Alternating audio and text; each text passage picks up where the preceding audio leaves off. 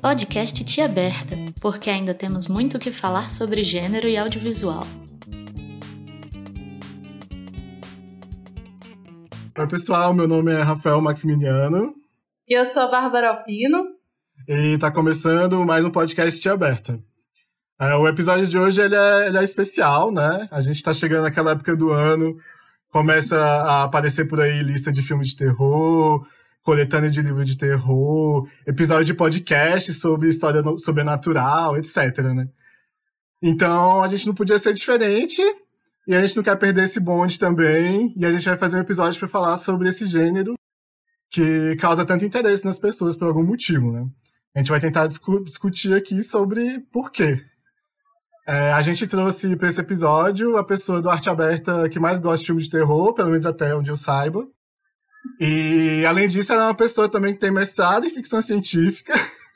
Então já está automaticamente convocada também para o episódio sobre ficção científica que a gente vai fazer. Eu também, eu também acho que ficção científica e terror também, às vezes, tem alguns elementos em comum que a gente pode até falar mais pra frente. Sim, então. sim. Ah, então é isso, né? A gente recebe Quem aqui... é essa pessoa? Quem é essa pessoa? É a Risla, Risla Miranda. Oi, Risla! Oi! Uh, então, uh, a Risla eu sei que ela gosta de filme de terror, mas... Não, eu pessoalmente, eu não gosto muito de filme de terror também. Uh, eu acho que pelo mesmo motivo que várias pessoas que eu fico muito assustado, né? Assim, eu acho que eu sou muito sensível para esse tipo de coisa. Mas, mas você, Bárbara, você gosta de filme de terror? Não, não sou uma grande fã. Eu não diria nem que eu não, não necessariamente não gosto, assim. Pode até ser que eu goste de um filme de terror ou outro, e, ou, principalmente filmes com elementos de terror, mas eu sou muito sensível. E é um problema porque às vezes eu quero assistir alguma coisa, mas eu tenho que programar num horário do dia que não vai afetar o meu sono. Porque eu tenho insônia. Então, assim, tem que ser. Aí eu falo, eu não sei com quem foi que eu falei. Acho que foi com meu irmão, sei lá. Uma hora eu falei com, com ele. Eu só assisto filme de terror se for de dia. Não porque. Por causa de escuro, mas porque eu preciso dormir. Ah, Uhum. mas aí não é válido. Eu, tipo, eu não vou assistir filme de terror. Porque senão eu realmente não vou dormir. Cara, eu tava E- falando com a, com a Bárbara antes da gente começar a gravar, que essa semana eu me forcei a assistir vários filmes de terror, né? E, e aí a Sibeli é testemunha, que essa, essa semana eu tive muito pesadelo, cara. Muito pesadelo quase toda noite também. E eu fiz essa técnica, assim, de assistir durante o dia e tal. Mas tem umas imagens que eu acho que são tão marcantes que aparecem, Sim. sei lá. Ou então Sim. torna o seu sonho mais. dá mais substância pro sonho também, né? Sim, Não às sei. vezes você pode assistir um negócio de dia, tipo, a, a- imagem per- perdura, né? Ela, ela, a gente fica com aquelas coisas na, na cabeça e chega à noite você vai ter... Eu, eu mais que pesadelo tenho também, mas eu tenho dificuldade de dormir. Mas ainda Uhum. assim eu gosto de, de um pouquinho de terror nos filmes. Acho que eu posso dizer que eu gosto mais de um pouquinho de terror nos filmes do que eu gosto de filme de terror, o gênero. Ah, entendi. É, eu, assim, apesar de tudo, é, eu pesquisei muito essa semana sobre esse tema. Eu, eu achei muito interessante também. Por mais que eu, que eu não goste e tal. E eu fui assistir os filmes depois de ler as coisas que eu li. Eu assisti O Iluminado, assisti o Nós, do Jordan Peele. E, tipo, eu vi com uma outra visão, assim. Mas, enfim, a gente tá falando muito aqui. E a Risla, por que, que você gosta de filme de terror, Risla? O que, que te atrai né, nesse gênero? Então, é engraçado, porque é, eu costumo, quando eu converso com as pessoas que gostam de filme de terror, inclusive a própria Robin Coleman, né, que, que fez o documentário e também o livro do Horror Noir, que fala sobre a Aham. das pessoas negras, que são as pessoas que acho que desde pequena, ou desde a pré-adolescência, tem, gostam de filmes de terror, assim, assistem filmes de terror. E eu acho que foi muito isso, assim. Muito por conta da minha irmã, que minha irmã também gosta, então ela por ser mais velha, a gente acabava né, Aham. tendo um escolhe um filme pra alugar e a outra escolhe outro filme pra alugar.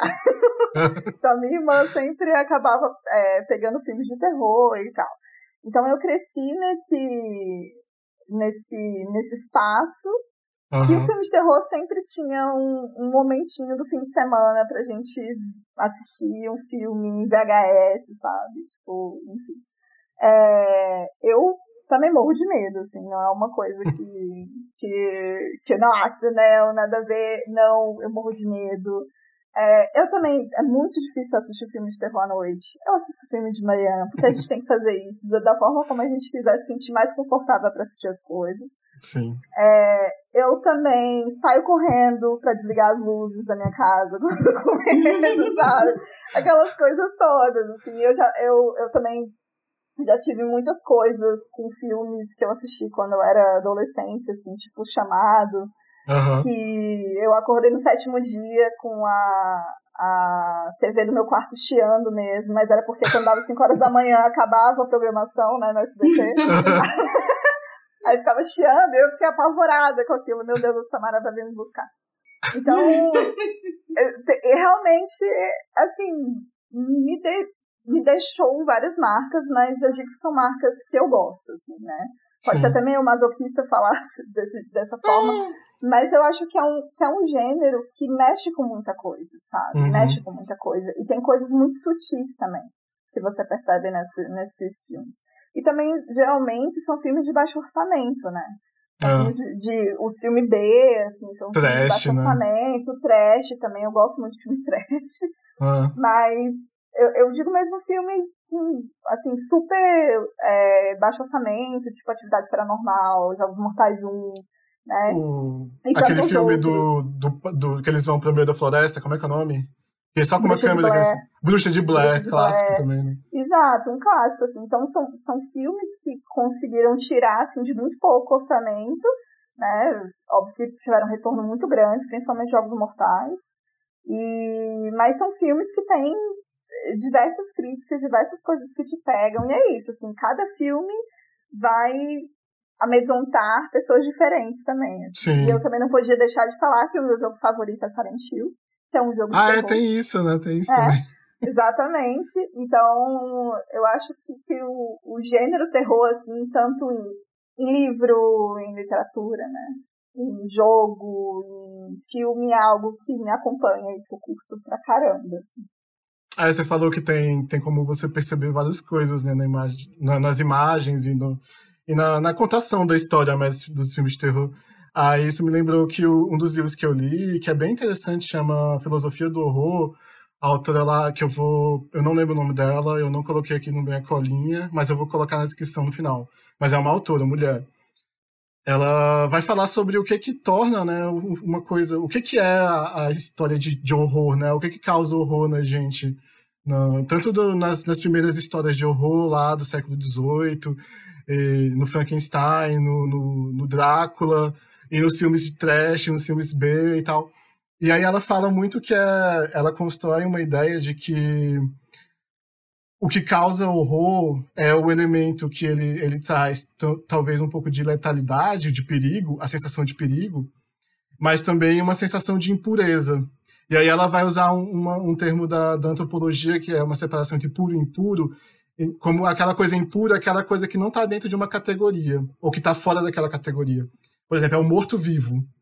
É, é a pessoa que ela é um lobisomem, é um homem, é um lobo. Entendeu? São essas coisas, assim, tipo, qualquer exemplo, a maioria dos exemplos que a gente pensa é, é sempre nessas categorias, não dessa categoria que está nessa, nessa, nesse ter território do, do, meio entre as duas coisas, né? E é o que causa estranheza cultural na gente. Eu achei isso um jeito bem interessante da gente pensar, porque. E aí eu falei bem no começo que um dos filmes que eu acho que foi o nosso, do Jordan Peele. Eu acho que tem vários é, diretores que estão surgindo, não sei vários, né? Mas o Jordan Peele, principalmente, que está fazendo esse tipo de horror é, com, tema, com uma temática mais racial. E você vê que antigamente o negro e a mulher e o gay e essas pessoas que eram fora, né, os anormais, entre aspas, da sociedade, eram até colocados nessas posições de monstro, né, de, de monstruoso, de uma coisa ruim. E aí, assistindo agora o, o Corra, por exemplo, também, que você, você vai construindo a ideia de que o racismo ele também é uma coisa assustadora. E aí vai para a ideia de que, na verdade, o que é horrível para mim, o horror, a sensação de uma coisa que é horrível, é cultural também. E, dependendo da pessoa que assistir, vai achar que aquela coisa é assustadora ou não. Eu acho que a Bárbara estava até dando um exemplo mais cedo de, de filmes, mais cedo, antes da gente gravar, tá, gente? Vocês não estão malucos. A gente não entrou, a gente não entrou no, no, no loop temporal aqui. Mas ela tava falando que, que tem filmes que ela gosta que tem elementos de terror, que é um terror que toca ela porque ela tem uma posição, né? Ela tem um local, e aí a coisa que causa o terror nela é X. Tanto que, assim, aí eu acho que uma das coisas mais legais do filme de terror, que eu acho que a gente não pode simplesmente desmerecer o gênero, apesar de eu ter falado que eu não gosto, mas eu fui lendo e eu fui percebendo essas coisas, é que, tipo, a construção que você faz, por exemplo, no filme Corra, eu acho que todo mundo assistiu Corra, que é de 2017 do Jordan Peele. É, você vai construindo a narrativa de tal maneira que não importa se você é branco ou se você é preto. No final do filme, quando chega aquele carro da polícia, todo mundo fica com medo. Porque você em, o, o, a narrativa foi tão bem construída que você identifica o carro da polícia não como uma coisa de segurança, mas sim como uma coisa que vai te causar medo porque você tem medo do racismo. Eu acho que isso foi feito no filme e é uma maneira, eu acho, revolucionária mesmo de você ensinar as pessoas e, e, tocar as pessoas e falar sobre um tema como racismo. Eu acho que tem filmes que fazem isso sobre gênero também, a grande parte deles. É, eu vou falar muito porque eu assisti muita coisa, mas depois eu, passo a palavra para vocês. Por exemplo, no Iluminado, eu assisti o Iluminado, eu acabei de terminar de assistir o Iluminado, hoje é tarde. E, cara, aquilo é aquilo que a gente tá falando no episódio passado, Riz. Aquilo também é uma retratação de um, de um relacionamento abusivo. Ela tá presa numa casa com um cara que quer matar ela. E, ele, uhum. e, tipo, e ela não tem como fugir, ela não tem como ligar pra polícia. Ele tirou as coisas do carro, ele tirou o negócio do rádio, e ela tá presa lá naquela casa. E você sente o terror que ela sente. Então, acho que você ser capaz de fazer isso e de criar esse tipo de empatia na pessoa que está assistindo é genial, eu acho. E, é. e, e, eu acho que nesse ponto que eu fico pensando, ah, para que ter filme de terror? Esse é um ponto que eu acho que compensa ter filme de terror, vale a pena ter filme de terror. Eu acho que vai ter filme de terror de qualquer jeito. E, e aquilo, a gente não pode colocar as coisas dentro da caixinha, né? E, e, falar que filme de terror é isso, é aquilo. Porque muda, né? Eu acabei de falar que se, se, você, se você achar que uma coisa te aterroriza é uma construção cultural, então filme de terror pode ser qualquer coisa que vai te aterrorizar, né? Sim. Sim. Eu acho que é, é, engraçado você falar do. Engraçado assim no sentido interessante da coisa. Engraçado no você sentido falar sobre Jordan Peele. é, especificamente o Corra, né? E também o Iluminado e tantos outros filmes, assim, é que você.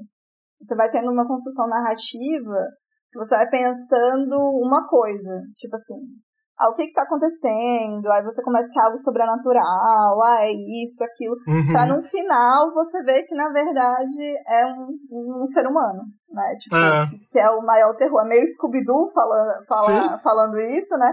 Mas é, isso acontece em, em, em, diversos filmes, que eu acho que é uma construção narrativa super interessante. O Orfanato, por exemplo, que é um dos meus filmes favoritos também de terror, ele mexe muito com isso, né? Que você vai achando que é uma coisa, achando que é uma coisa, e no final dá aquele, aquela reviravolta e você fica, tipo, mind blowing, sabe? Tipo, Sim. caramba, o tempo todo era isso, sabe? E aí eu acho que o horror, ele vai para um, um, um, segundo nível, assim, que é aquela coisa de que você achava que era uma explicação supernatural, ou seja, uma explicação, sei lá, uma explicação irracional, digamos. Uhum. Vou, vou falar assim, de uma forma bem... Não científica. É, exato. Fantástica. Uma não científica, digamos assim, né? É, para que no final você veja que, é, que não é isso mesmo, isso existe, né? Então, uhum. você falando de relacionamento abusivo também, um filme que eu assisti, que eu, que eu imaginei que era muito isso para mim, era Midsommar, né? Que teve ah, todo aquele... É, teve todo um hype em cima do Midsommar, porque é do Ari Aster, né? Que é do mesmo do Hereditário, uhum. que é um filme também muito bom. Mas que é isso, pra, é uma, uma menina, né, uma mulher que, que vai para um. Eu nem lembro Retiro. qual é o país, mas é um país tipo nórdico, assim, que aí, por conta do doutorado dele, que ele tá fazendo com os amigos, sobre aquele povo específico e tal, mas na verdade ela tá num relacionamento abusivo muito forte ali, sabe? Então ela vai sendo, é, óbvio, co comida por esse culto, né, que existe. O que eu acho uhum. mais legal é que um culto cheio de branco, de dia, uhum. eu acho que é. tem pouquíssimas cenas à noite, sabe? E aquilo para mim foi muito assustador. É, então, é isso, assim, de você pegar. E aí eu vou dar um disclaimer aqui. que a coisa que eu mais tenho pavor até hoje é de boneco, sabe? Brincadeira assassino. Eu assisti quando eu era muito pequena. Então eu tenho um pavor real, assim, real mesmo. Se eu, eu já assisti filmes horríveis, tipo, tem um filme horroroso, que é muito horroroso, assim, de ruim mesmo, ah. chamado Almas Encarnadas. Hum. E, cara, o filme tava. Eu tava rindo, assim, de nossa, que filme ruim. Quando aparece a boneca andando, eu comecei a tremer, assim, e eu parei o filme. Eu não sei como é que o filme termina. Então, o é, o que, é o que o Rafael falou, né? Porque o boneco, ele é pra ser inanimado. É, um objeto Aí, inanimado. quando você anima, anima o objeto, ele perde a pureza, digamos assim. E se torna assustador. Se demoníaco. Exato. Chuck é isso, né? Ó, chegou, eu já começo a ficar olhando pra trás. Assim, é. Nossa, eu tenho uma história de, de, de boneco para contar pra Risla depois, mas vai ser depois do podcast. Ah, não. Ficar... Olha, Cara, a Bárbara, a Bárbara tem esse problema. A Bárbara não, acho que todo mundo, acho que em qualquer lugar, que, qualquer ambiente que você tá com mais de uma pessoa e alguém fala alguma história sobrenatural, a outra pessoa também tem uma história sobrenatural pra contar, né? É uma praga isso, cara. É uma praga. É. Aí, vira, aí vira um podcast sobre história sobrenatural, não é o objetivo. Mas, uh, mas Fica assim, pra depois. Mas uma coisa legal também que você imagina dentro do, do horror é que ele também parte de, de uma literatura oral, assim. Que você Sim. pega, por exemplo, é, enfim, seja folclore, seja mito, seja coisas que acontecem ali e uhum. transformam aquilo num horror, assim, né? Cara, sobre então... isso, é, esse livro que eu tava vendo da. Cara, eu, eu, eu não sei porquê, mas eu achei muito bom esse livro. Eu vou colocar na descrição, depois procurem. Ela vai falar que, assim, que o monstro, ela vai falar um capítulo inteiro só sobre monstros, né? E que os monstros, eles, eles existem também no conto de fadas e nas fábulas e tal. Só que a diferença é porque lá o olhar do protagonista para o monstro não é de espanto, nem é de aquela uma coisa que não devia estar aqui. Na maior parte das vezes, você, nessas fábulas, quando você encontra um monstro, sei lá, a esfinge do, do, do da, da, história do Édipo, por exemplo, é, ele não acha aquilo assim, ok, vou conversar com ela aqui, né? Tô batendo um papo aqui com uma esfinge. Ou então, ah, é um lobo que fala, eu converso com o lobo não é assim, nossa, que, que que é isso, Calma? Que que é isso que tá na minha frente, né? E aí ela, ela faz essa coisa da pureza também, da, dessa, é, até a, as palavras que você usa para poder é, ilustrar, né, nos livros, dos monstros, é sempre uma coisa assim, tipo, que você não consegue nem pôr em palavras. A maior parte das descrições de monstros termina assim, cara, eu não tenho nem palavra para dizer como assustador era. E aí isso traduz no cinema com a pessoa tentando se proteger, coloca a mão na frente do olho, não quer ver, não quer tocar, né? Causa, causa uma coisa física, né? E eu acho que isso também é um elemento do, do filme de terror que, que agrada as pessoas, não sei se agrada no sentido de, de ser bom, mas agrada de que a gente precisa sentir coisas. Eu acho que hoje em dia, e, e aí a gente trazer essa discussão também, falar da construção da masculinidade, como o homem vai sendo é, e aí já não tem mais nada a ver com terror. Como o homem vai sendo é, construído tem? dessa maneira. É, tem, tem tudo a ver, né? a não sentir. A, o filme de terror é um espaço, talvez, que você pode sentir essas emoções, né? Você pode ter medo, você pode gritar, você pode, sei lá, fazer o quê, né? Apesar de que eu... tem um pouco essa cultura de que você tem que ir pro filme de terror e sair e falar, não achei nada é, assustador. É. Ah. Sabe? É horrível isso Aí é também. é isso, tipo, nem, nada te assusta, então faz sentido. Eu, eu, sinto, eu sinto que, tipo, quem, quem gosta de filme de terror tem que se assustar um pouco com eles, né? É. Senão você tá assistindo pra quê? Pra ficar entediado no cinema? Só pra ver crueldade gratuita, é. talvez? Já, já começa a ficar mais, mais patológico. Mas é, eu acho que, que tem um pouco disso, né? Essa coisa do machão, né? O cara assiste, ah, nem, nem, nem tô com medo, olha só, não sei o quê. Mas tá assim, cara, tá assim. Pode ser mentiroso. Larga de ser mentiroso, seu macho escroto. É. é.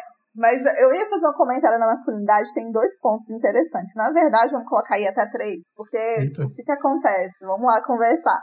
É, tem um tipo de filme muito específico dentro do gênero de terror, que é o tal dos filmes slashers, né? Que é tipo Sim. Halloween, é o Massacre da Serra Elétrica, é Pânico e etc. Todos esses são filmes slashers, né? É. E aí o próprio Cycle também, né? Do, do Hitchcock Psicose. também é, é bem isso, slasher.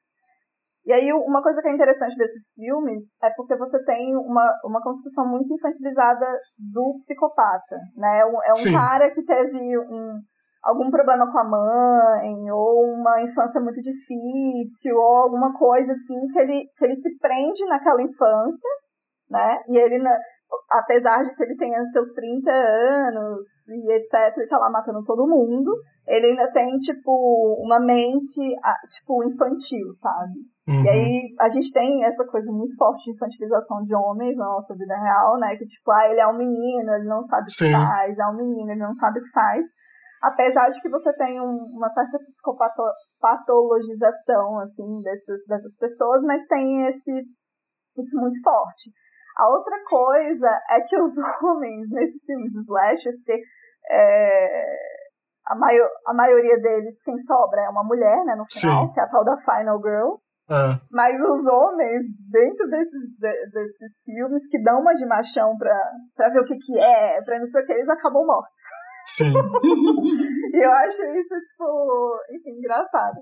E aí o, o, terceiro ponto, assim, que eu ia colocar era o psicopata americano, que é dirigido por uma mulher, a Mary hum. Harron.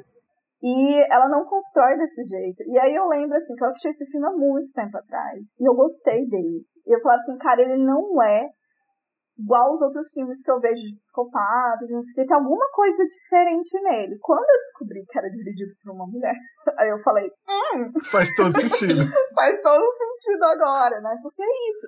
É um cara que é um psicopata mesmo, que ele, que ele foca muito em mulheres, principalmente, e ele faz do, do fato de que ele que ele é um cara muito rico, né? Ele é de Wall uhum. Street e tal. É o Batman, né? né? É o Batman aquele cara. É o Batman, total, assim, com certeza. E, à noite o Batman é o psicopata. Nossa, que o meu marido não me ouça. Aí. E, e, é isso, assim, tem, a, o psicopata americano da Mary tem muito essa construção, que é isso, é um homem, que é um psicopata, óbvio que tem uma patologização é importante isso, mas ou não, né? Porque uhum. em nenhum uhum. momento um psiquiatra fala lá que ele é ou não, entendeu? É. Tipo, então eu acho interessante fazer esses três pontos nessa masculinidade, né? Nessa, nesse processo de masculinidade dentro desses filmes também, que aparece uhum. de certa forma, né? O, quando eu tava falando do Hitchcock do Cycle, é muito isso, né? Você tem um cara que se veste com as roupas da mãe, sabe?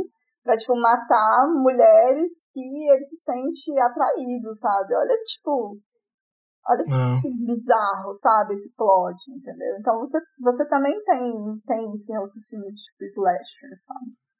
É, tem uma, uma coisa que se constrói também nos filmes, principalmente nesse tipo de filme, que é o olhar da câmera também, né? Eu acho que nesses filmes tipo slasher, normalmente, é, a primeira metade do filme, sei lá, os primeiros dois terços do filme, a câmera tá sempre perseguindo os personagens que vão morrendo.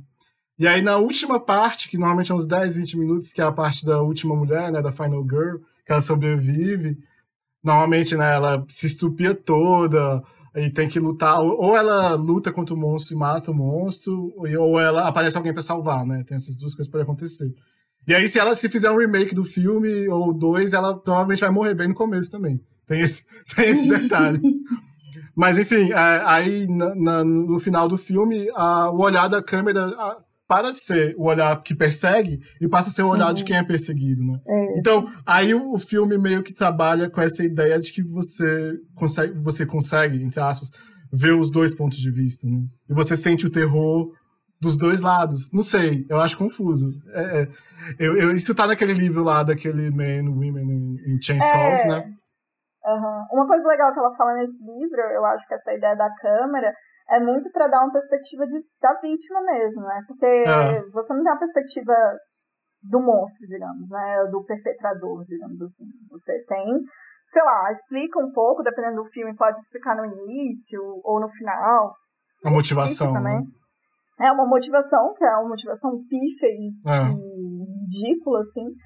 Então, enfim, você tem realmente ali uma, uma construção para a vítima, é focar na vítima. E aí você foca muito nessa nessa Final Girl, né? Que ela vai lá, ela vê todo mundo, todos os amigos dela mortos, decapitados e não sei o quê. Uhum. E aí ela corre, ela foge, ela cai, porque tem aquela cena de clichê que ela cai assim no chão, se tabeca no chão, e aí, ai meu Deus, ele sai correndo, aí meu Deus, a porta.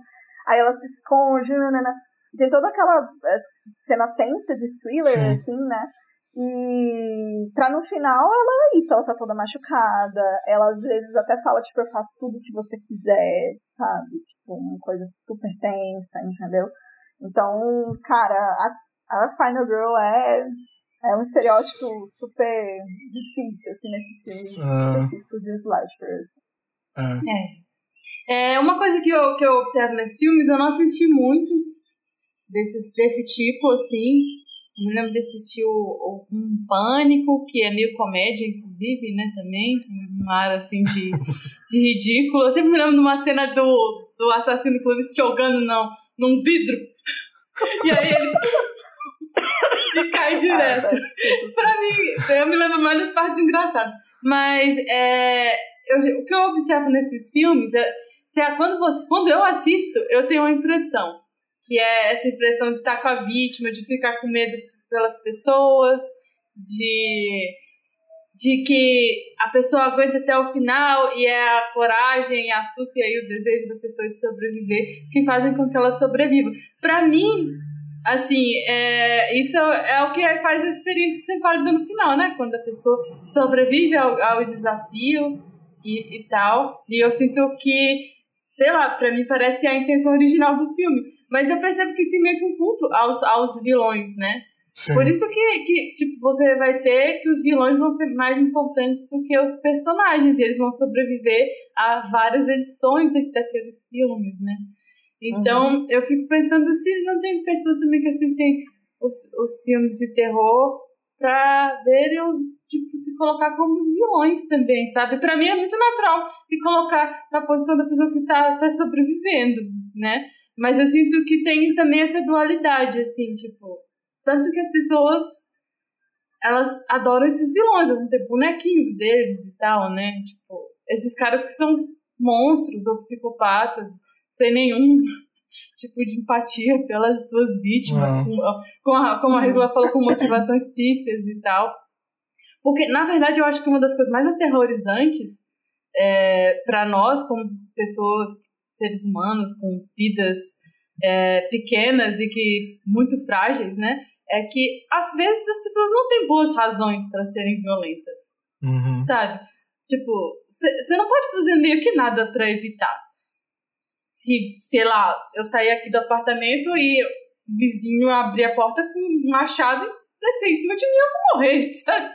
Então, é tipo, você pensa, mas por que, que ele fez isso? Ah, porque ele acha que você faz muito barulho, sabe? Tipo, não, não importa, você não consegue evitar o. Sabe, você não consegue evitar que ele seja um, as pessoas sejam cruéis, porque é isso, para uma pessoa fazer muito barulho vai ser suficiente para jogar é, gás de pimenta na, no apartamento do vizinho. Então, assim, hum.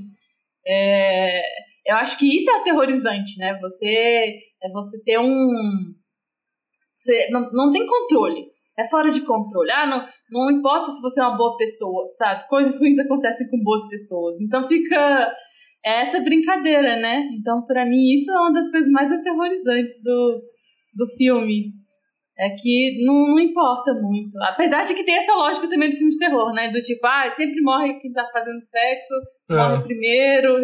Usando drogas. As, é. as pessoas negras são os é. primeiros é. também a morrerem, geralmente. É, é mas... enfim. Isso aí que você falou, Bárbara, é, do, do culto aos, aos, aos monstros e tal. Cara, eu não sei, porque assim, por um lado, eu fiquei pensando também muito sobre como que surge, né, essa coisa do terror como um gênero. E aí ele vai surgir, dizem, né, alguns, eita, dizem algumas, algumas, algumas pessoas que é tipo ele vai surgir lá no século XVIII, é, na época do iluminismo, né, na época que você começa a dar mais valor ao racional, ao científico. E aí parece que quando isso acontece, meio que indo contra esse movimento, você vai enaltecer o sobrenatural ou você vai colocar esse sobrenatural em evidência. E aí, para mim, parece que o terror, na verdade, ele é tipo uma, uma resposta da sociedade daquilo que aterroriza. Então, é muito óbvio quando a gente vê esse tipo de filme que você se colocar numa situação de uma mulher sendo perseguida numa casa abandonada por um cara com um machado é uma coisa, é uma puta coisa aterrorizante. E você só ser um, por exemplo, um negro na, em, no sul dos Estados Unidos, na década de 50, também é aterrorizante. Aí a gente sabe o que são as coisas aterrorizantes, por isso que a gente acha elas aterrorizantes. A gente sabe quais são os problemas da nossa sociedade, e aí, consci, tipo, conscientemente a gente faz essa, essa ligação aí de que aquilo causa terror na gente, né? E aí você. O monstro, eu acho que ele é o de menos. Tanto que monstro tem os monstros mais genéricos possíveis, né? Tem monstro, tem um monstro que é só um cara com um, uma máscara de hockey. Tem o Fred Krueger, que tem as. Sei lá qual é o problema dele. Tem o cara do, do Halloween, que eu não sei se é o mesmo do, do hockey. Enfim, é, é genérico. E aí, eu, eu também acho meio dodói as pessoas terem essas, essas bonequinho e ah, eu, eu gosto desse bicho. Não, você não gosta do bicho. Talvez você goste da sensação que aquele filme te fez ter, ou então da, da, do medo que você sente, você gosta de sentir isso. Sei lá o que, mas falar que gostar do monstro eu acho que é meio estranho também, não sei. É, é. Eu, eu acho que assim, o, eu entendo o que a Bárbara tá falando, porque você tem uma simbologia muito forte para é, esses monstros, assim. Por exemplo, no Pânico, todo mundo lembra mais a máscara do Sim. que a própria Sidney, entendeu?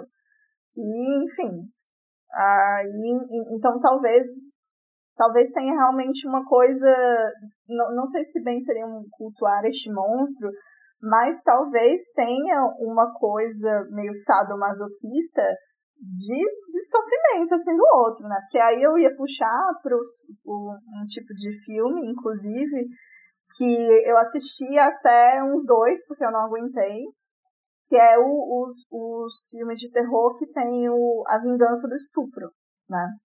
Onde uma hum. mulher, ela é estuprada, geralmente por uma, uma quatro, cinco homens, e depois ela retorna para matar todos eles. Acho que o primeiro filme que teve foi na década de 70, pra vocês noção. Assim. Aí tem uhum. um filme agora, que também é dirigido por uma mulher, agora não vou lembrar nem o nome, mas uh, que eu assisti, e que são filmes extremamente tensos, que mais uma vez marcando o estupro num, num processo de narrativa, de construção de personagem, de arco dramático dessa mulher. E e aí tem várias problemáticas, assim, né, envolvendo estes, esses tipos de filme especificamente, né, se eu posso dizer um, um subgênero. Uh, apesar de que você tem críticas dizendo, pô, mas pelo menos você tá ali falando sobre... É, assim, né, só que é isso. Tipo, ah, então se eu for estuprada, eu vou ter que fazer minha própria vingança, né? Porque.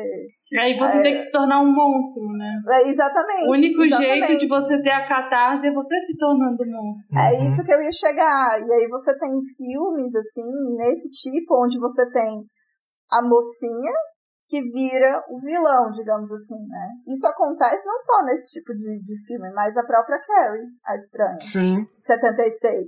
Você tem uma mocinha ali que ela é super, enfim, é um bullying absurdo, as pessoas criticam, perseguem ela. Em casa, ela, na escola. É, em, ca, em casa ela, ela né, a mãe dela é uma, uma cristã fervorosa e etc. Então, assim que ela, acontece ela, é aquele episódio. Ela é, pu, ela é punida por, por menstruar, né?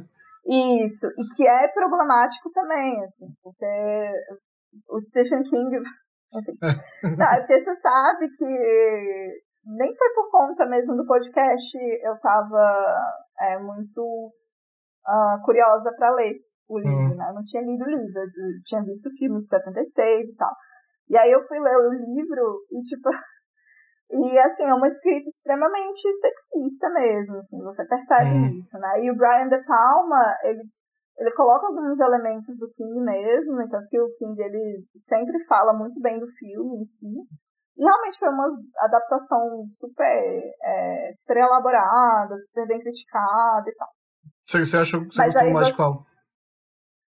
É, eu, eu, eu, tenho, eu tenho um problema com isso, né? Eu sempre falo, tipo assim, que são mídias, são narrativas diferentes. Então, uhum. eu particularmente não consigo falar assim, ah, eu quero melhor o livro ou o filme. Eu acho que são narrativas diferentes, então eu só posso, sei lá, é, fazer algum tipo de, de comparação se, se eu ler, sei lá, outra tradução ou alguma uhum. coisa, mas eu, enfim, tá. outra edição, que seja. Mas o filme eu gostei, assim, por, por vários elementos interessantes, assim, essa coisa do Eu nem sei falar em português, aquela, tipo, Luciana Gimenez, que é aquela coisa de é, telecinese, né? Que é de... É, eu acho que é controlar pelo é mente, né, as coisas. que fala em português, né? aí ela tem esse poder e tal, e aí você tem uma coisa, porque assim, eu, eu fui criada em, em uma família super católica, então essas coisas, assim, que mexem com isso, tipo exorcista, nananã, é, é, sempre me marcou muito, sabe? Porque é uma coisa muito de religião mesmo, né? O demônio e tal. E aí o, o filme especificamente da Carrie eu gostei por uns elementos interessantes, assim, porque ela vai lá e mata todo mundo. E aí ela fica com aquela coisa mesmo de, de olhar o outro e querer mesmo que o outro morra, assim. É, é o que ela faz, né, no processo. Então ela vira de uma mocinha, ela vira vilã, que ela vai matando todo mundo indiscriminadamente. Inclusive, quem não tem nada a ver com a história, de perseguição, etc., ela vai matando a porra toda, entendeu? E aí, eu acho que até no. Não sei se foi nesse livro que eu li ou se foi em outro artigo que o Stephen King ele fala que, ai, ah, mas é porque todo garoto vai ver é, é, esta cena e, e é como se fosse tipo uma red flag, assim, uma, uma bandeira vermelha para esse tipo de, de situação dentro das escolas e tal. E aí, tipo, como assim você tá falando de um garoto? Ela é uma mulher, é uma menina, sabe? Tava sofrendo muito. Ela sofreu, inclusive, porque, como ela, ela é filha de uma mãe extremamente cristã, nem em nenhum momento falou que era menstruação e tal. E aquilo acontece lá na escola. Então você tem também as mulheres extremamente é, extremamente cínicas e agressivas com a Carrie, sabe? Principalmente a Chris, que é ela que, que faz todo o plano de, de derrubar lá os baldes de, de sangue. De sangue, de sangue, inclusive. Super é, simbólico. Então, assim, tem realmente essas coisas da, da mocinha, da vilã, assim, que, e são mulheres. É outra coisa também que eu acho interessante a gente falar, que são o próprio, o próprio corpo dessas mulheres, né? Porque essas mulheres que o corpo dela que é portal, que é maldição, que é possessão, sabe? Que é sempre as mulheres, né? É, o Exorcista de Emily Rose, o Exorcista, Carrie Estranha, e aí você... Bebê de Rosemary. Bebê de Rosemary. Então, é, é sempre assim, a mulher, e, e às vezes, inclusive, uh, voltado para algumas questões extremamente, vou colocar entre 300 aspas, femininas, assim, que para você colocar aquilo como um mal do mundo, sabe? e aí elas são construídas dessa forma no filme de terror e tal. Esse lance da, da mocinha, pra, da vítima para o monstro, eu acho que o primeiro Massacre da Serra Elétrica, é, ele termina com o monstro, né? Ele persegue a menina lá, ela foge dentro de um caminhão, com outro cara lá que aparece, e aí o monstro termina com a serra elétrica assim, né? Jogando pra cima e tal, e gritando. E aí o segundo filme, a mocinha mata o monstro com uma serra elétrica.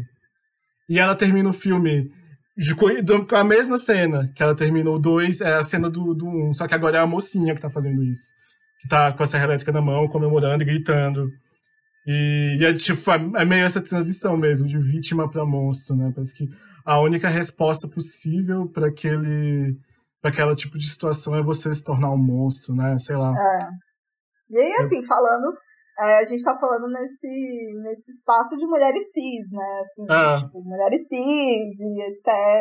É só pra fazer um, um comentário importante, assim.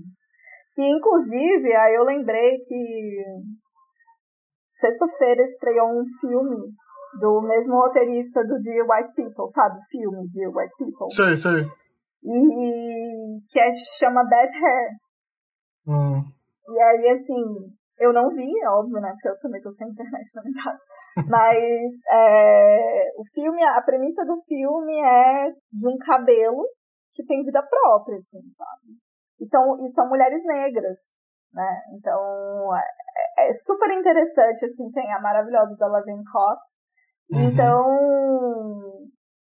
aí já puxando para outro assunto, assim, onde você tem essas mulheres com temas diferentes do que a gente, né, via nesses filmes de terror, assim, né, digamos, nesses filmes que a gente estava comentando bastante. Aí eu também, é, dando exemplo, né, que fica melhor, tem, um, tem uma série holandesa da Netflix chamada Ares, hum. que a princípio, eu não sei se vai ter segunda temporada, enfim, a primeira temporada, é, o plot do, do, da série é assim, é como se você tivesse uma sociedade secreta, né, na Holanda, e que as pessoas que fazem parte dessa sociedade secreta são extremamente ricas e brancas. Né? Hum.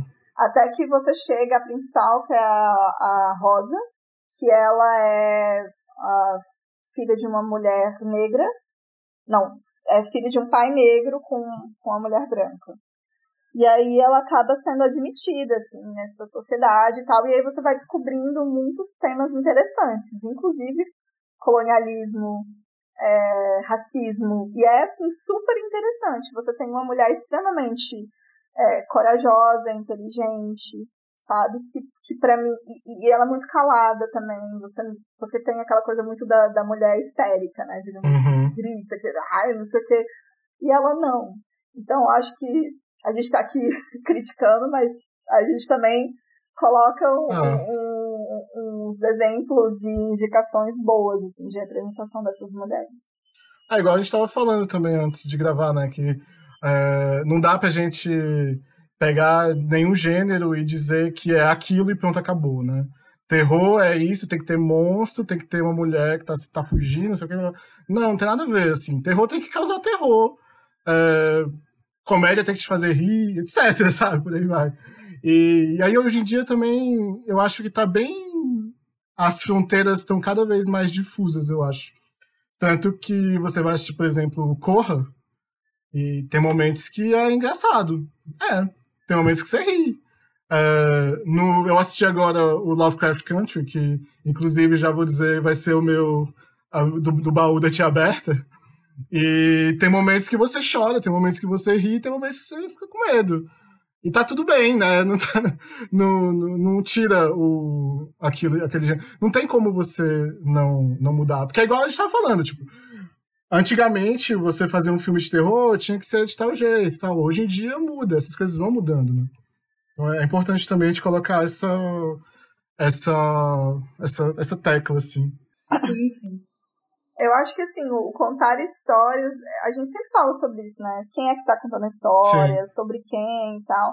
Então, talvez seja isso mesmo, você ter, tipo, pessoas como Jordan Peele, que a gente sabe, assim, que ele não é o primeiro diretor negro e tal, você tem outros, mas que ele acabou, ainda bem, fazendo um furdunço, assim, todo mundo fala sobre ele, todo mundo fala sobre esse filme que é muito bom, ganhou o melhor roteiro, né, no Oscar, melhor roteiro ou é melhor roteiro adaptado? Alguma, algum dos dois. Ele ah, não lembro.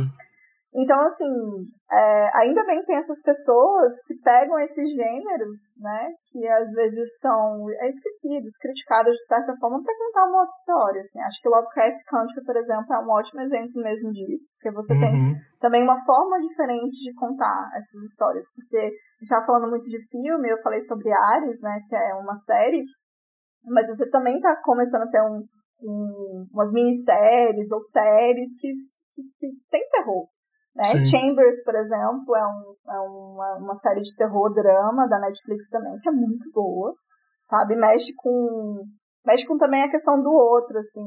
Eu, eu não sei se foi o, o Rafael que falou agora, que fala sobre essa coisa. Acho que foi você mesmo, Rafael, que você estava falando do sobre é o monstro ser o outro, né? E aí você tá, tem também essa coisa de ver assim, ah, é porque essa, essa casa ela é mal assombrada, porque ela foi construída em cima de cemitério indígena, sabe?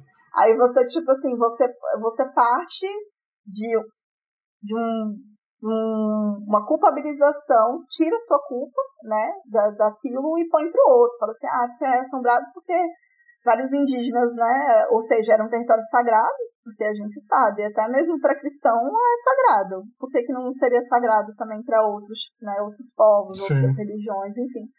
E aí você pega e constrói coisas em cima, entendeu? É... E aí depois você tira essa sua culpa de colonizador, de, de agressor e tal, e coloca pro, pra, sei lá, pro vaso que começa a, a ser usado sozinho, porta que abre, entendeu? é um vaso japonês, né? É, deslocamento. Você tem esse deslocamento mesmo, sabe? Então, tipo assim, é importante você ter outras, outras coisas. Outras vozes, aí, né? É, e aí uma coisa que a Bárbara tá falando mais cedo do, do, que me, do que me amedronta também, uma outra série é o Conto da Aya, né, que é um sci-fi, é uma distopia, mas é um terror, pelo menos pra mim. Eu fico Uhum. aterrorizada, gente, é sério. Eu assisto um episódio por semana, que eu, eu não consigo, é muito tenso pra mim, sabe? É terror, é, é, é um nível de terror pra mim tão forte porque é isso, é próximo também, né? Porque é uma coisa próxima. As distopias têm isso, né? É. A gente já falando de sci-fi, mas as distopias têm isso. Elas, têm uma proximidade muito forte com o que a gente vive, entendeu? Então, acho interessante ter esses novos formatos, não só de mídia, né? Assim, falando de série, falando de jogo, falando de várias outras coisas, mas de também ter novas vozes, né? Novas pessoas, como roteiro, Contando as direção. histórias, né? Exatamente. É, você falou aí de sci-fi, eu até falei no começo que a gente provavelmente ia falar de ficção científica também. Mas enfim, a- era até uma pergunta que eu tinha pensado em começar o podcast, na verdade, perguntando assim: pra que assistir filmes de terror se a gente mora no Brasil em 2020? Eu acho, eu acho que não tem muita. Não tem muito porquê, é só você É, ler o jornal e justifica. tal. Né? Mas enfim. Também acho. É, ah, pra poder descontrair um pouco, eu acho que eu tinha. Eu pensei. Toda vez que a Risla aparece aqui, a gente cria um quadro novo, né? Aí eu pensei. especificamente. Especific, é, pra esse tema, eu pensei. é, a gente fazer uma batalha de clichês. Que assim, eu dei uma olhada naquele site TV Tropes, nos quais são os clichês dos filmes de terror. Aí eu pensei a gente colocar assim, uma batalha entre dois clichês, eu falo dois clichês e vocês vão me dizer qual que vocês acham melhor, qual que vocês acham pior. Pode ser? Vai ser surpresa, porque eu não avisei pra ninguém que ia ter isso. então tá, a primeira batalha de clichê, vai começar. A primeira é lugares abandonados, tipo hospital, escola, mina abandonada, versus um lugar que é sempre de noite. Que a história toda se passa de noite, nunca é de dia. Qual que vocês acham melhor, qual que vocês acham pior? É. Eu prefiro, difícil. eu prefiro um lugar abandonado. Eu acho o lugar abandonado bem mais assustador, É. assim. Eu acho que teve uma onda no YouTube, assim, ultimamente. Ultimamente não, tem alguns anos, de pessoas que entram em lugares abandonados e com uma câmerazinha e a, e a luz do só da lanterna. E pra mim, essa é uma das coisas mais assustadoras que tem no mundo, assim. É, eu acho o lugar é, abandonado bem assustador, mas vou fazer uma defesa aqui do lugar que tá sempre à noite. Eu acho que pra gente é difícil entender a severidade de um lugar que tá sempre à noite, porque a gente mora num país tropical. Mas eu acho que pra quem mora num país mais ao norte ou mais ao sul, no- ao Uhum. sul é até difícil, porque não tem muita coisa ao sul que seja tão ao sul pra ficar tanto tempo de inverno à noite. Mas ao norte a gente tem um monte de lugares que é você não ter luz do sol, sabe? E como que isso vai influenciando as pessoas. Porque eu sinto que esse clichê especificamente da noite, ele tem uma relação com o inverno e com o terror de que você vai ter que passar por ele, Sim. sabe? Ele, tipo, lugar abandonado, em algum lugar você, você Você sai, sai. do lugar abandonado e vai É. pra, pra, pra Não vida entra. real. Agora o inverno, ele vai Mas ele também acaba. inverno. Oi? Uma hora acaba, mas, mas você, não, você não tem escolha. Quem escolhe quando o inverno vai acabar é o inverno. É, Agora, no lugar abandonado, você consegue Sair. fugir, você consegue proativamente fazer alguma coisa.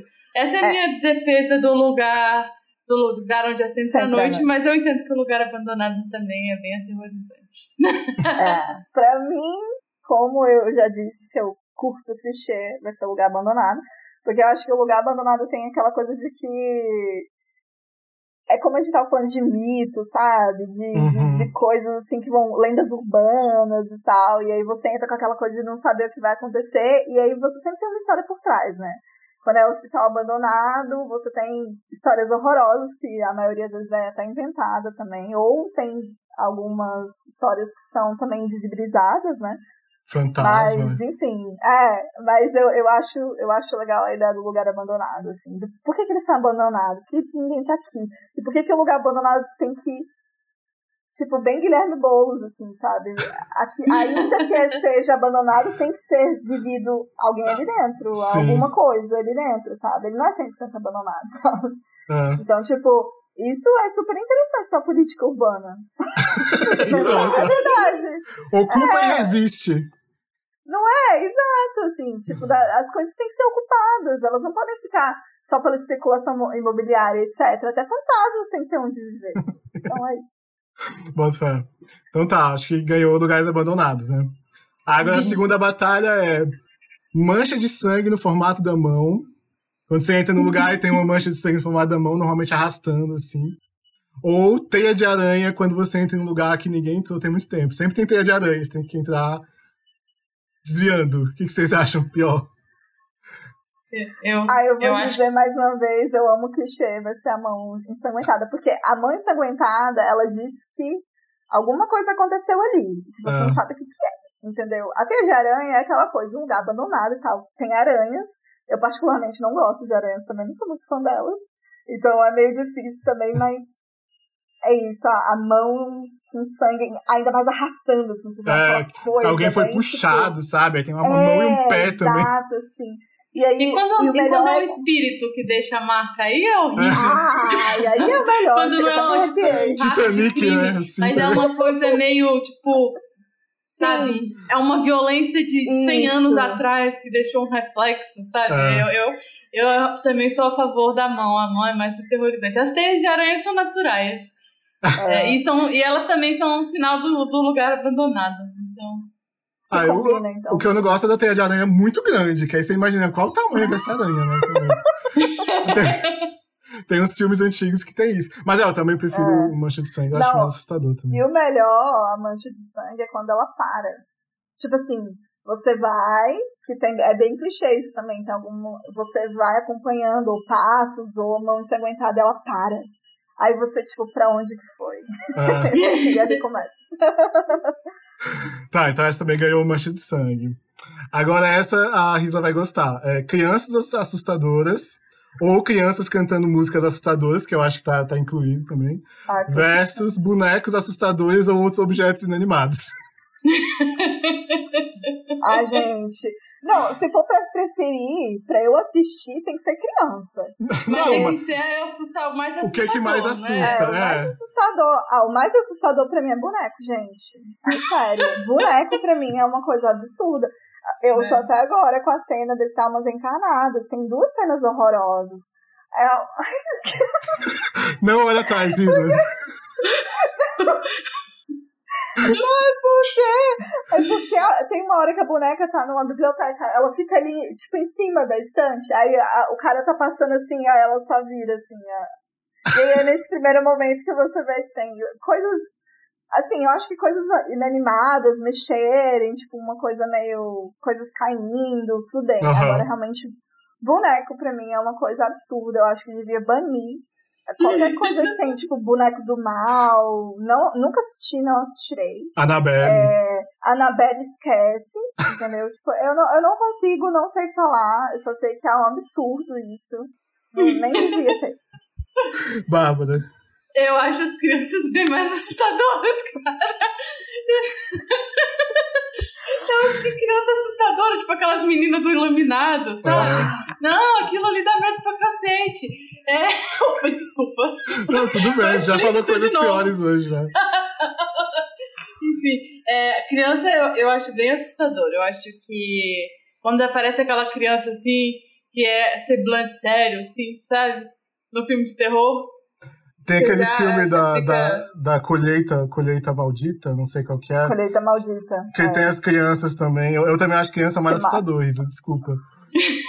Criança, porque é, É, aquela coisa, né? Você, você tá transformando uma ideia, porque a gente falou, a gente fez um episódio sobre infância, falando sobre infância, associado a essa coisa da pureza e tal. E aí você transforma aquilo numa coisa demoniada, meu Deus, que assusta demais. E aí tem o tanto de casos de criança que, que a tem, quem tem filho sempre conta, né? Que é o filho tava olhando pra um canto assim, tipo um gato, sabe? Aí, Ai, assim, ou então lembra de uma vida Gato é passada, sabe? É muito assustador, cara. É, eu, eu acho que também tem uma coisa da criança que é. É um mistério, sabe? É tipo, eu, eu acho que existe meio que. que é, um, é uma daquelas coisas incontornáveis também, crianças estão em todos os lugares, mas você não consegue acessar o que se passa dentro daquele ser mais, porque você não é mais criança. Então dá uma sensação de mistério. Ah. E aí esse mistério pode ir pro lugar do, dos anjinhos e tal, né? De pureza e tal. Ou então pode ir pro lugar Oposto. do contato com o, o- o mal, sabe? O sobrenatural, Então, sim. é.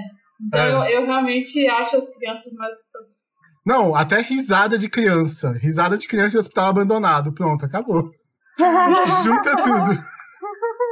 Tem Então, criança cantando música de, de Niná, só Ai, que num, num tipo.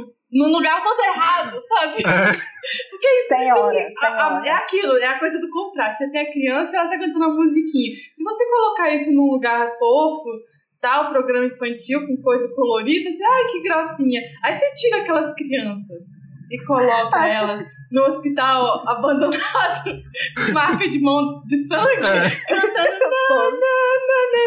Olha, Maria. Não, É você sabe que no Silent Hill, Silent Hill 1 tem. Porque assim, uma das coisas que, que também fazem muito, óbvio, na verdade faz todo filme, né? Mas eu acho que o terror tem essa coisa de do som aterrorizar, né? sim. E, e no, nos jogos isso é muito bem feito também.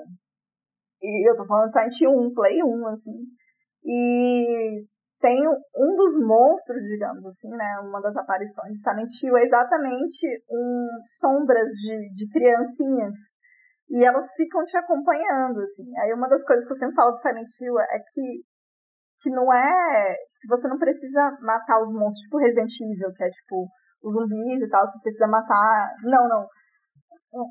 Aquilo que, que, que você ouve, sabe? Que você não Sim. vai ver, provavelmente. Você ouve, você fica, você vê a sombra, você ouve a risada das crianças, mas elas não aparecem pra você, elas não te tiram vida. Então você, Você não pode num- fazer nada. num cagaço do caramba. Você vai entrar no banheiro e tá aquelas crianças sorrindo. Eu falo, sorrindo de quê, minha gente? Pelo amor de Deus.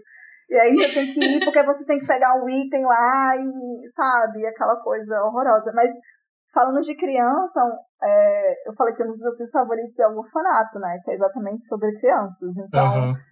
se vocês quiserem em algum momento assistir, é bem legal. Mas também tem uma coisa do da criança que é, que, digamos, a única que vê as coisas, né? Eu Sim, tô, tipo, ser sentido. eu tô assistindo, é, sexto sentido, mas eu tô assistindo um- uma série também na Netflix, que é aquela maldição da Residência Rio, né? Ah, E não terminei de assistir, porque é isso, eu tenho que né, achar Inbox. um, um momento do, do meu dia, sabe, pra eu assistir. E aí, a, é como é uma família, né, que, que vive numa casa mal assombrada, e aí você tem as cinco crianças. Mas as que mais veem coisas são as três mais novas. uhum. Principalmente os mais novos, que são gêmeos, assim. Então é horrível. Ah, eles- gêmeos! É, outra coisa, né? Já veio a Achei outra. muito bom. A outra entrou. Então, assim, é- eles veem muita coisa. E, a- e nem o, o- os irmãos mais velhos, nem os pais acreditam, né? Então é horrível, porque você fica participando daquela sensação, né? Tem uma cena específica que eu dei um grito, assim. E o meu, coitada, por isso. E aí o legal é que mostra eles mais, mais velhos, né? O tanto Hum. que fudeu a, a- o psicológico deles, tudo aquilo. Então é interessante. Eu ainda não terminei, dizem que é maravilhoso. Qual que é o nome? A maldição da maldição. da... A maldição da Residência Rio. Ah, tá. Tá, então acho que ganhou Crianças Assustadoras por dois votos a um. Tudo bem. Não entendo. A outra categoria é Possessão Demoníaca versus Os Humanos são os verdadeiros monstros. A gente falou sobre Cara, esse clichê aqui hoje já, dos foi, humanos sendo os foi. verdadeiros monstros. Cara, É, esse, é de, esse aí é com, competição é, é boa. difícil. É. é uma competição boa mesmo. Esse é difícil. Mas Eu, eu vou ter que dizer, assim, que eu fico mais no cagaço mesmo. É, super, é supernatural, assim, sobrenatural. Assim, Da possessão. Supernatural. É, possessão, assim. E é como eu falei, né? Sou de uma família católica. então essas coisas, assim, estavam no meu imaginário desde sempre. Então, o Uhum. filme, por exemplo, O Exorcista me marcou muito. Eu lembro até hoje, assim, de cenas dele, ele é muito pesado. É. Então, até porque você tem um. E eu não sei se é exatamente pela forma como eles tratam o corpo das mulheres também, né? Sim. Que é isso, ela é uma criança, né? Então, o exorcismo de Emily Rose também marcou bastante. Então, e é, é estranho, assim, que eu fico mais um cagaço de possessão demoníaca, essas coisas, mas na verdade eu gosto mais de quando o ser humano é o, o vilão sempre. Mas qual que te assusta mais, a possessão? Possessão demoníaca, gente. É, eu tô pra mim falando que eu também. adoro clichê. É, eu acho que possessão demoníaca vai ser uma unanimidade nesse caso. É, eu acho que uma das coisas mais aterrorizantes do, da- do tema do demônio, do, do diabo, principalmente dentro do- da nossa tradição cristã, Sim. é Uhum. que a gente não pode derrotá-lo. É. Sabe? Tipo, é um filme de terror que você sabe que o, que o, que o mal não vai ser vencido. Tipo, ele pode ser Expulso, é, né? impedido Aham. por um momento, mas você sabe que ele não existe, que ele está lá. Tipo, é, as histórias, inclusive, as histórias de terror que as pessoas contam mesmo, né? Das experiências, entre aspas, que elas viveram, é, tem essa diferença entre ah, a minha casa está assombrada por um espírito e a minha casa tem um demônio dentro dela. Uhum. Quando um lugar é assombrado por um espírito, você pensa que o, que o padre vai chegar lá, vai dizer que alguma coisa vai acontecer que pode ser que dê tudo certo. Se sua casa tem um demônio dentro, já era. Você vai ter que queimar a casa. Então, assim, é, o demônio tem essa forma, essa coisa de não, de não ser possível ser derrotado mesmo, no final das contas. E filmes tipo o, o Exorcista o Exorcismo de Emily Rose e o Bebê de Rosemary, todos que falam de demônio, eles têm um pouco essa vibe. No final, você não tem é, como salvar aquelas pessoas, sabe? Ou como a situação se resolver.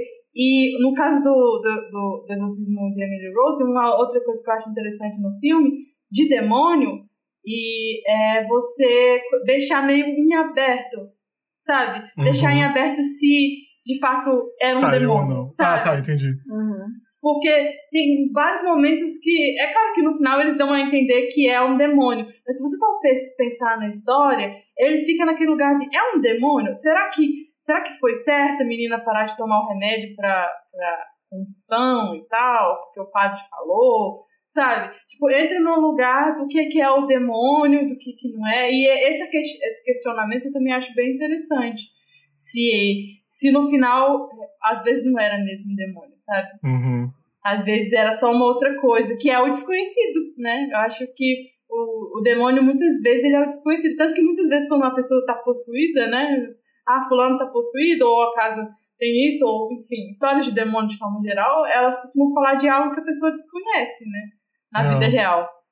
Que é, ah, é, eu acho que ela tá possuída. Ela pode ser que ela tenha um problema psiquiátrico ou neurológico, que a família desconhece, sabe?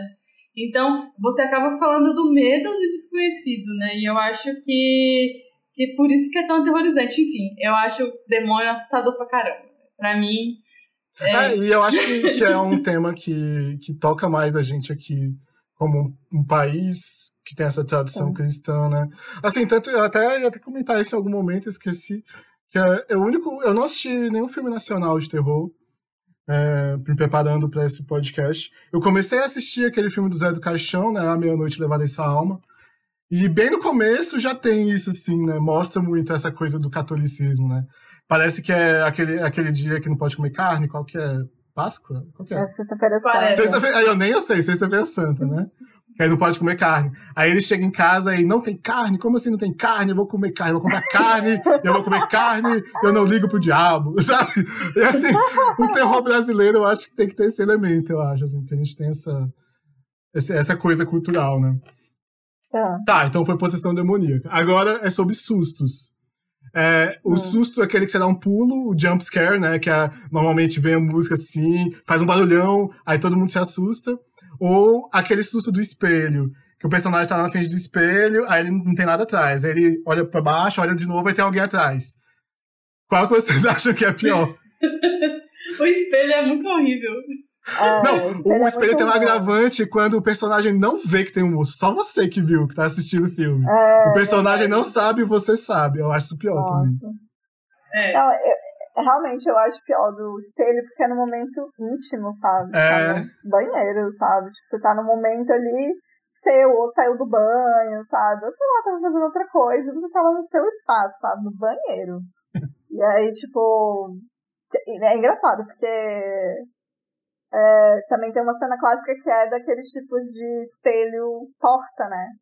Que a pessoa abre pra pegar alguma coisa e quando ela fecha, Isso. aparece. Né? É. E é- Ah. na casa que eu tô agora tem esses espelhos de porta.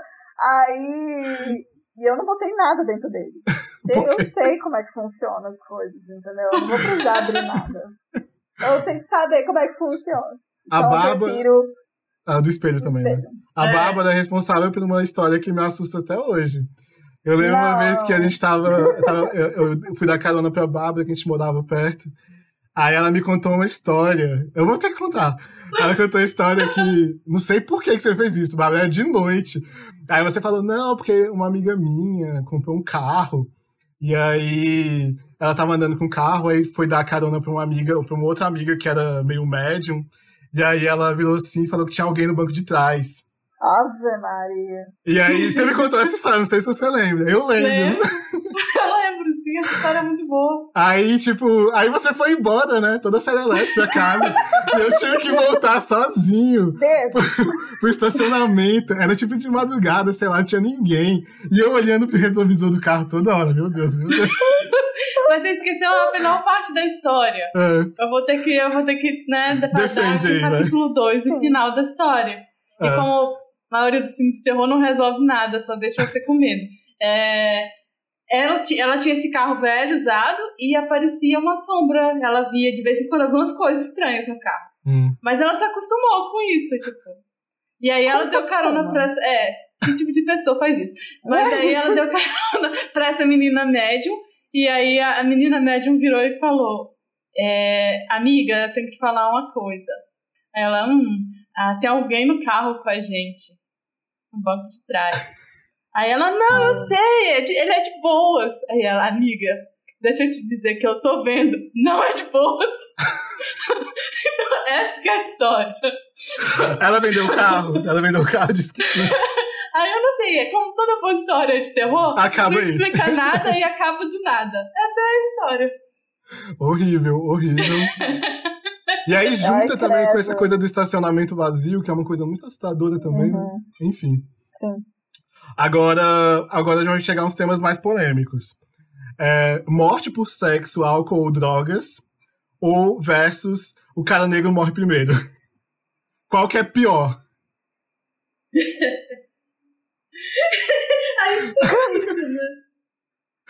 Eu Pior, moralmente. É ótimo. os dois, os dois são iguais em termos de serem assustadores, né? São pessoas Sim. morrendo. Ah. Ah, eu acho o cara negro morrer primeiro pior. Porque... É, porque Mas é é tudo marcação, ruim. né? É, é. é. é uma marcação clara, assim. É, é, é tipo, é bizarro mesmo. É uma marcação clara. É.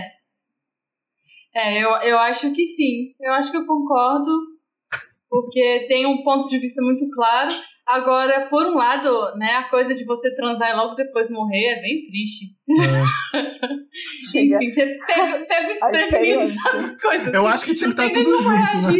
Tudo é ruim aqui, Tem no um caso. filme, tem um filme antigo que é, pra você ver, né, ah, vai vindo assim na memória os filmes que eu assistia quando eu era ma- mais nova, se chama Experiência, acho que esse filme é de 98, cara.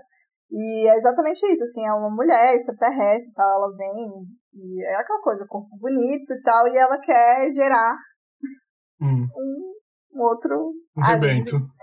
É, e aí ela, tipo, ela transa com os caras, depois ela mata, assim. Uma viúva negra Então- da vida. É, tem esse, É. tem esse clichê também. Eu tava até vendo, tem uma categoria lá no TV Tropes que é.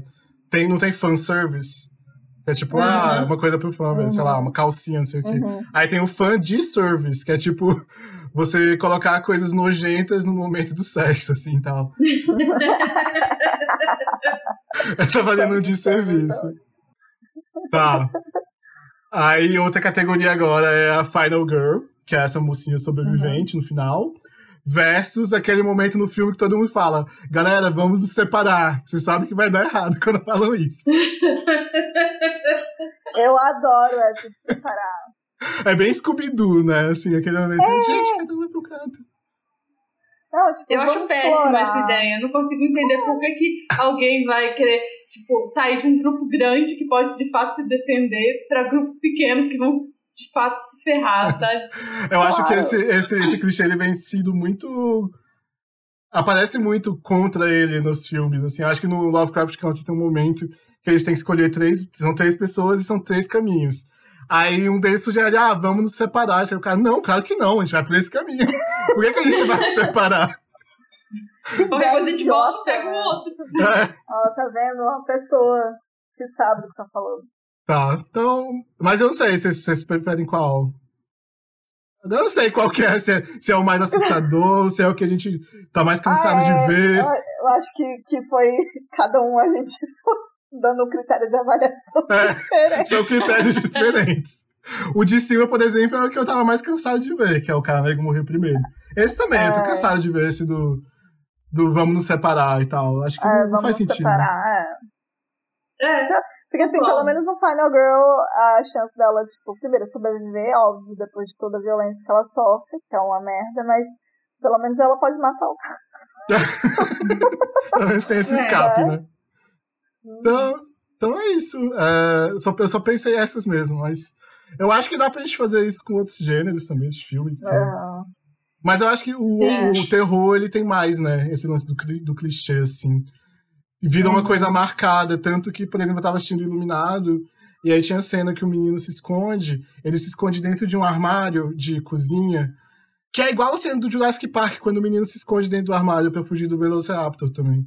Aí, sabe, o terror vai fazendo essas Uhum. referências, assim, né? Autorreferências, eu acho que mais do que Uhum. outros gêneros de cinema, não sei. E eu vou fazer um bônus aqui, Ah, que um dos clichês que eu mais adoro é assim, quando a personagem, o personagem tá dentro de um quarto, ou ela tá fugindo, ou ela simplesmente tá no quarto dela e ela escuta passos, e aí dá pra ver que tem alguém passando na porta, assim. aham. aham. E aí quando a pessoa abre não tem nada, ou vai embora. Eu acho esse clichê fantástico, eu acho muito legal. Eu acho horrível também. Eu acho horrível. Porque é aquilo, você fecha a porta, nem com a porta fechada você tem como fugir, porque você vê a Exatamente, sombra embaixo. Cara. Exatamente. Já tive, É, já tive momentos. É, eu acho que a elaboração desse clichê, que é, dá muito medo, é você ir checar alguma coisa, tipo, estranha que tá acontecendo. E aí a coisa estranha tá atrás. Já- Sim. ela já, tipo, se moveu, Não, e, e é, e é outra coisa clichê que todo mundo fica tipo assim também. Ah, por que, que você vai lá? Porque, porque não é por nada não, assim, quando alguma coisa cai na minha casa, eu tenho que ver conta dos gatos. Aham. Mas, tipo assim, quando eu não tinha gato, eu não ia ver. Eu ficava na minha Ah, eu casa. Ah. Eu maravilhoso. sou a prefiro ver. tem. Eu prefiro É, ver. eu não- Claro que não. tipo assim, claro que não. Aqui em casa é assim, tipo, acontece um barulho. A Sibeli abre o olho desse tamanho e fica, fica assim, paralisada. E eu, cara, eu tenho que resolver isso, o que, que é, né? Não. Eu prefiro Eu tenho saber. que ver é. também. Tipo, é, na chácara dos meus avós tinha aquele alarme quando você abre as janelas e tal, que Ah. toca. Aham. sabe? E toda vez que ele tocava, eu tinha que ir e procurar pra saber que, se tinha alguma razão. Eu prefiro eu ativamente procurar pra saber se eu tô sendo ameaçada de vida ou, Uhum. ou não, do que ser surpreendida. Tipo, ai não, vou fingir que eu tô dormindo. E aí entrou um, um assassino e tá me matando, sabe? então, tocava aquilo, eu acordava no susto e ia caçar na, na casa pra ver se tinha bandido ou não. Como é que é isso? Não, nesse caso, gente, faz sentido agora. Tipo, eu ouço algum barulho na cozinha, eu tenho que levantar, porque pode ser o gato derrubando todas as minhas coisas de cerâmica, ou o que seja, sabe? Mas, tipo, quando eu não tinha gato, eu ficava lá, ó. Aí já, os gatos.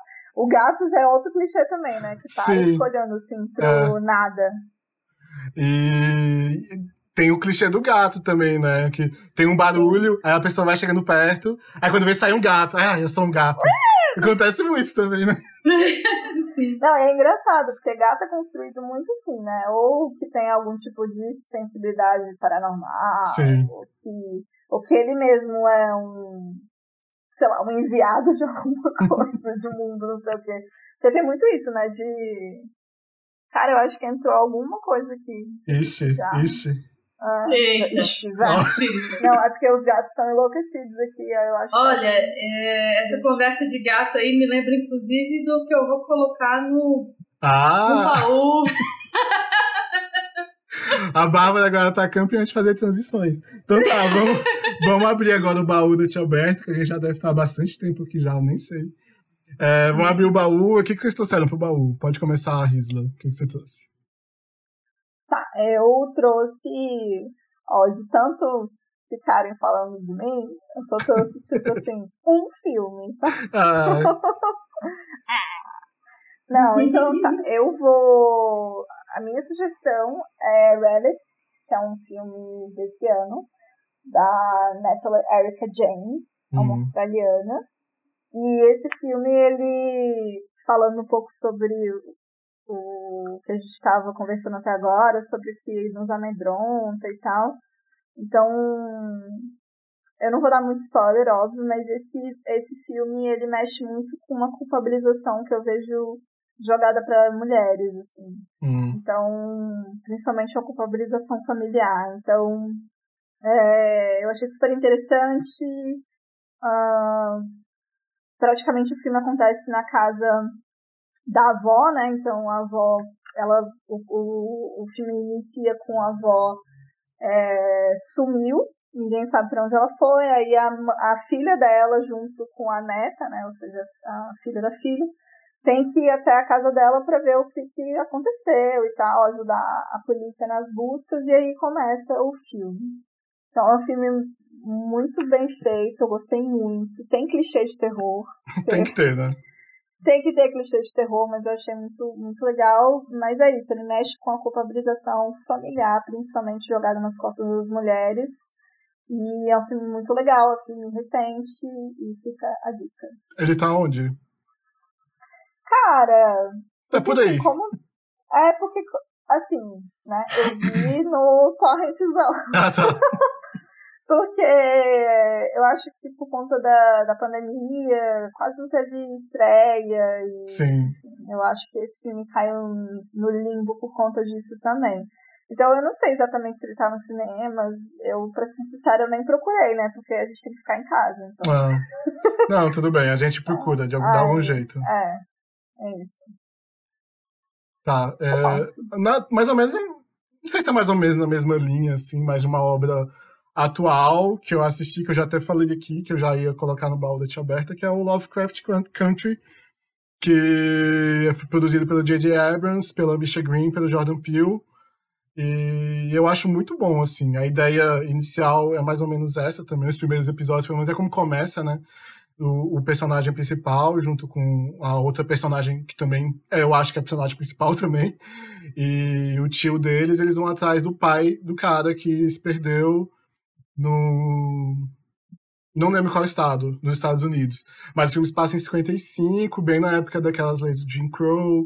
Então, é, fala muito, o filme, né, a série, fala muito sobre essa questão do racismo, inclusive é, uma coisa que dá pra você sentir, assim, logo no primeiro episódio, que é, não é spoiler, mas enfim, eles, o racismo é pior do que os monstros, basicamente, assim, né? Uhum. Ele constrói É, de uma certa é. maneira que você fica achando assim, o que é, que é pior, né? O monstro, na verdade, é o, é o de menos lá.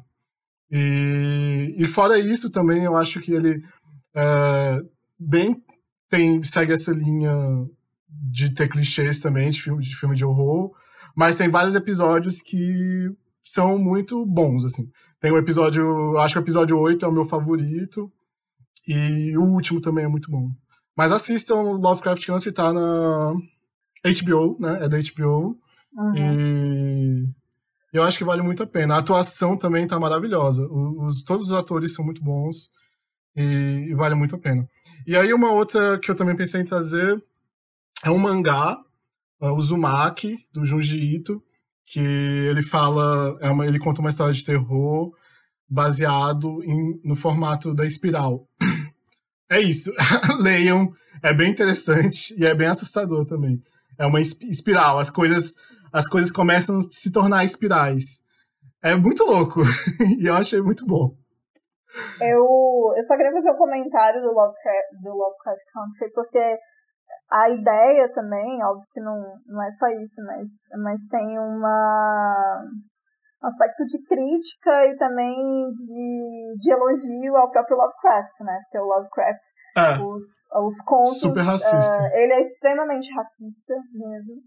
Mas ele é um dos grandes, é, um dos grandes autores de terror, né? é. E, então, eu acho que, que a ideia de você, de você pegar O que tem de bom contos naquilo. né? e coisas, exatamente, do imaginário todo criado pelo Lovecraft e trazer e, e, e colocar todas essas questões que você falou, eu acho que é a genialidade, assim, do Lovecraft Country. É, as obras do Lovecraft normalmente é, tá por algum motivo voltou, né, assim, nesses últimos anos. Tem vários jogos que estão que levam isso, essa coisa do Cthulhu, né, desses monstros assim da, da- da- que ele criou. Mas o, o lance do Lovecraft, Lovecraft, até esqueci falar, Lovecraft Country, é porque as, as, as histórias do Lovecraft passavam nessas cidadezinhas Uhum, interior dos sim. Estados Unidos e tal, da, da Nova Inglaterra e papapá. Então, é esse lugar, né? É o lugar da, de onde se passam Uhum. as histórias dele. Então. Mas sim, também se menciona Sim. sobre ele. O- um dos monstros que tem é o Shoggoth, que é aquele monstro cheio de olho, assim. Ele é Uhum. tirado de uma, do, do Lovecraft até. Enfim, é muito bom. E. Ah, eu, eu também outra coisa do Lovecraft que eu esqueci de falar também. Ele foi dirigido é, por cinco. é, são dez episódios. Cinco deles são dirigidos por mulheres e cinco deles são dirigidos por homens. Então, assim, já tem também essa, essa questão que vale a pena você ver, assim, né? tipo, o pessoal, muita gente diz que, ah, sei lá, dizia, né? Aquele negócio do, do Star Wars não pode ser dirigido por mulher. Quem foi? É isso que falavam antigamente? Enfim, né? Fala antigamente. tanta merda. né? Antigamente, tipo, ontem. Ontem É. falaram. Mas enfim, aí você assiste, aí fica aí um desafio pra você assistir e tentar adivinhar qual que é dirigido por homem, qual que é dirigido por mulher. Um desafio aí que eu tô lançando pra vocês que vão assistir. Bárbara, o que, que você trouxe? Pois é, eu vou fazer uma ligação aqui entre o nosso episódio anterior e esse. É, eu, não tô, eu não sou muito do, do terror, como eu disse, mas eu gosto de coisas com terror. E aí eu pensei no Coraline, que é uma animação. Ela tem uma característica de terror bem forte, só que é para criança. E então é bem menor. E principalmente é, em relação ao terror que a gente tem um pouco até dos nossos pais, sabe? Então eu, Olha. eu, eu acho bem interessante o tema. E a animação é bem legal. É, é, apesar de ser dirigido por um homem, não, não lembro quem é o cara, mas a protagonista é uma menina muito interessante, fora do- dos estereótipos de, de uma protagonista menina. É, no filme ela tem um sidekick que é um menino, que é um personagem legal e tal, mas no livro do, do Neil Gaiman ela não, não tem. E eu acho bem interessante, inclusive eu oriento aí a, a fazer o consumo dos dois. Tem, também tem a história em quadrinho que eu não li. Mas não tem o menino e ela, ela consegue guiar a história tranquilamente sozinha, né? Faz a gente questionar por que, que foram que foi inserido esse menino. Será que é porque é um menino? Enfim, Aham. fica aí a dúvida. Ele é ótimo, o desenho é ótimo de qualquer jeito, trabalha com esses temas do terror é, de uma forma que a criança consegue processar, né?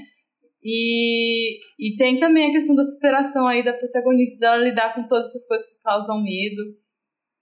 Então fica aí essa dica. Eu não, sei- eu não sei, eu esqueci de fazer essa pesquisa. Aonde que tá Mas passando? depois a né? gente pode ver se tem no- na Netflix ou na, na Amazon ou aonde que tem. Ah, Eu, eu sei que eu tenho um DVD desse filme. Porque eu sou, porque eu sou uma senhora de 90 anos. e tem o VHS desse filme. Ah, então é, É isso, gente. É, siga a gente nas redes sociais, é arroba arte aberta. É, no Facebook também, Coletivo Arte Aberta. E é isso. Tchau. Tchau. Falou!